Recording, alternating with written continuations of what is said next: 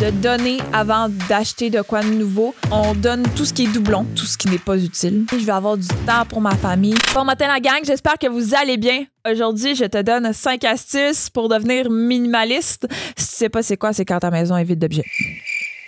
Non, non joke, c'est de posséder un minimum de biens matériels et de privilégier des activités qui font en sorte que tu peux prendre soin de toi-même ainsi que tes proches. Personnellement, moi, ça m'a beaucoup aidé sur mon anxiété de performance et, tu sais, pour comme construire mon petit bonheur. Fait que, on y va? Let's go! Tonight we're running on the right track. I know we never gonna look back. Je me représente, Amélie. Je suis en ce moment dans les studios de CFAC, la radio étudiante de l'Université de Sherbrooke. Personnellement, je me considère comme une minimaliste. J'ai pas encore ma mini-maison, mais ça s'en vient. Euh, en fait, je me considère comme telle parce que j'ai pris des décisions dans ma vie. J'ai fait un changement de carrière également pour pouvoir me le permettre. Excusez le micro. Étant celle de moins dépenser, donc de pouvoir moins travailler, du temps dans des projets comme faire de la radio puis des vidéos YouTube, de pouvoir investir dans un cellier, puis en investir dans un cellier me permet entre autres de pouvoir acheter ma mini maison, mais aussi de façon long terme va pouvoir me permettre un coussin financier. Fait j'ai développé certaines techniques pour essayer de dépenser de moins en moins. Première astuce, c'est l'astuce 30 jours de réflexion, sans exception tous tes achats, OK, mettons pas ton épicerie, là. Tous tes achats t'attendent un minimum de 30 jours. Moi, j'achète toujours seconde main. Donc, mettons que je veux du matériel, je vais en friperie et je cherche pendant des mois. Je cherche aussi sur Marketplace. Je cherche aussi sur Kijiji. Je cherche pendant des mois. Quand je, je me mets à y repenser, je me dis, ben finalement, je suis capable de vivre sans quand j'y repense encore, là, puis c'est profond, puis que je trouve toujours pas seconde main, là, je décide de d'aller en magasin et de l'acheter.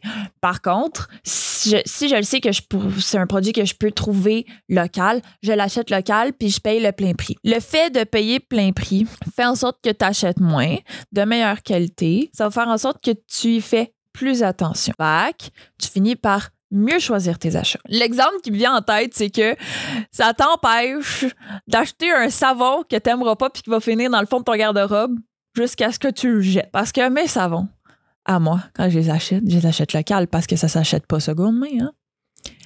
Ah ben c'est cher. Là je dis que c'est cher, mais en réalité, c'est en industrie, ça coûte pas cher. Deuxième astuce, le défi 30 jours. Le défi 30 jours, je vais essayer de l'expliquer du mieux que je peux. C'est un objectif vraiment pour y aller à son rythme. Donc, pendant 30 jours, à chaque jour, tu donnes des objets. Le premier jour, tu donnes un objet. Le deuxième jour, tu donnes deux objets. Le troisième jour, tu donnes trois objets. Vous comprenez qu'au 30e jour, vous donnez 30 objets. Est-ce que c'est un défi pour absolument se rendre à 30 jours? Non. Moi, je me suis rendue à 11 ou 12 jours. Il me semble, à la 13e journée, j'étais plus capable de trouver 13 objets. Et vous comprendrez que je l'ai faite et j'étais déjà minimaliste dans le sens que j'avais déjà peu de matériel, peu de biens matériels. Je trouve aussi que c'est un défi qui fait en sorte qu'on n'a pas à se stresser avec un grand ménage, de s'obliger à donner. C'est vraiment, première journée, là, un objet, je voulais toutes les ramasser, là. Je voulais déjà faire euh, mon 30e jour, là, ramasser 30 objets, là.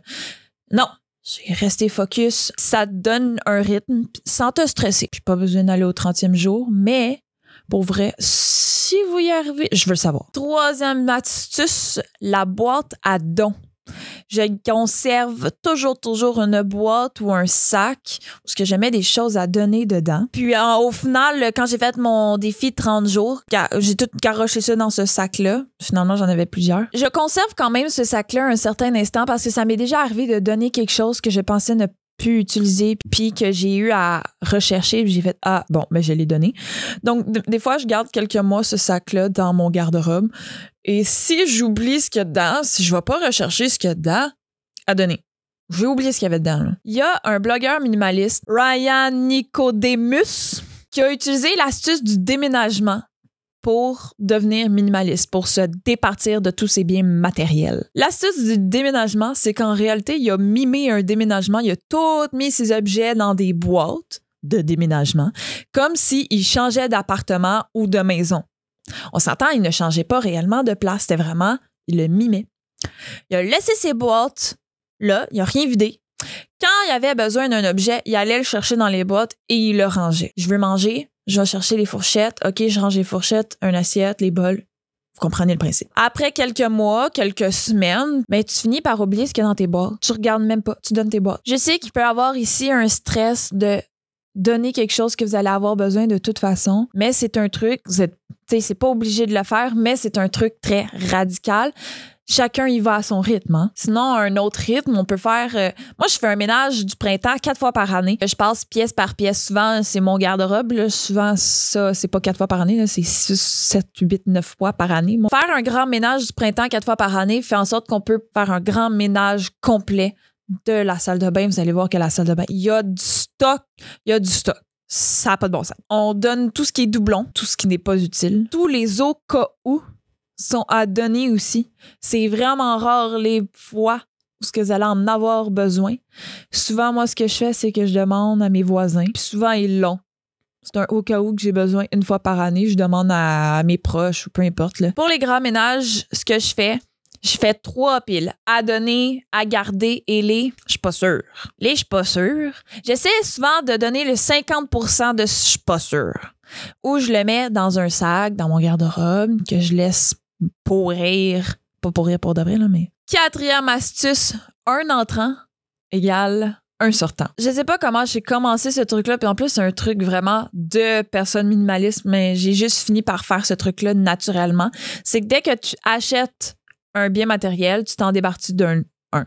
Fait qu'encore là, tu mets dans ta petite boîte de garde-robe. Moi, c'est vraiment mon truc, là. J'aime vraiment ma petite boîte, euh, mon petit sac euh, dans mon garde-robe. Moi, je trouve que c'est mieux de donner avant d'acheter de quoi de nouveau. Par exemple, mes vêtements, ce que je fais, si je veux en acheter trois, je vais tout de suite trouver mes vêtements, mes trois vêtements que je veux donner avant d'aller ch- acheter mes trois nouveaux vêtements ou je sais vraiment ce que je possède dans ma maison, dans ma garde-robe. Si je trouve un chandail que j'aime vraiment, j'ai déjà en tête un vêtement auquel je pourrais me départir. Je trouve que avec ce truc-là, au fur et à mesure, on le fait de moins en moins dans le sens que vous allez plus pouvoir vous départir de ce que vous aimez, donc vous achetez pas parce que vous voulez pas vous en départir. Cinquième astuce, faire des listes pour tout, tout, tout. Puis maintenant ici, l'épicerie est inclus. Tout ce que vous voulez, tout ce que vous avez besoin, vous l'écrivez sur votre téléphone, vous y avez accès tout le temps à votre téléphone ou un petit calepin. Moi, j'ai toujours un petit calepin. Je trouve que ça empêche de faire des achats impulsifs. Je trouve que c'est le même principe que d'aller à l'épicerie le ventre plein. On dit toujours de ne pas aller à l'épicerie le ventre vide parce que tu veux tout acheter. Même chose avec les listes. Et encore là, c'est un peu la même chose de du minimum 30 jours, il est sur votre liste. Vous pouvez même marquer la date à laquelle vous avez ajouté à votre liste, puis vous le laissez là planer pendant minimum 30 jours, puis vous reviendrez à voir est-ce que c'était un besoin éphémère, alors que l'épicerie, c'est un besoin. Je fais quand même ma liste, mais j'achète exactement ce qu'il y a sur ma liste. Puis si j'y déroge, j'y déroge pas tant que ça. En faisant des listes, aussi, il y a un truc qui est de oublier, arrêter de surfer sur le net, sur vos sites préférés, d'aller dans les centres d'achat.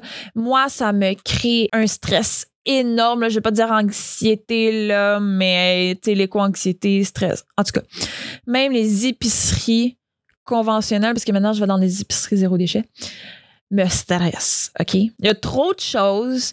Tu as envie de tout acheter.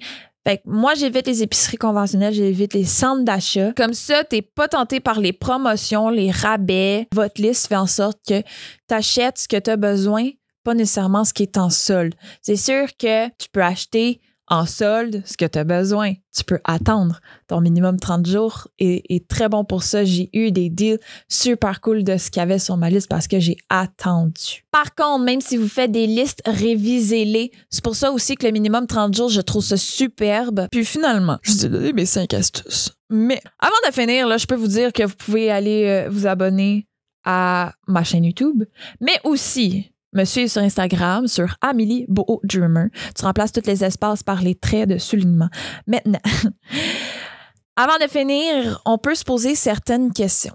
Est-ce que c'est un mode de vie qui me correspond et dont j'ai envie? Si ça rajoute un stress, c'est contre-productif. Est-ce que je suis libre financièrement? Est-ce que vous sentez que vous en avez jusque-là? là? Vous vous sentez coincé?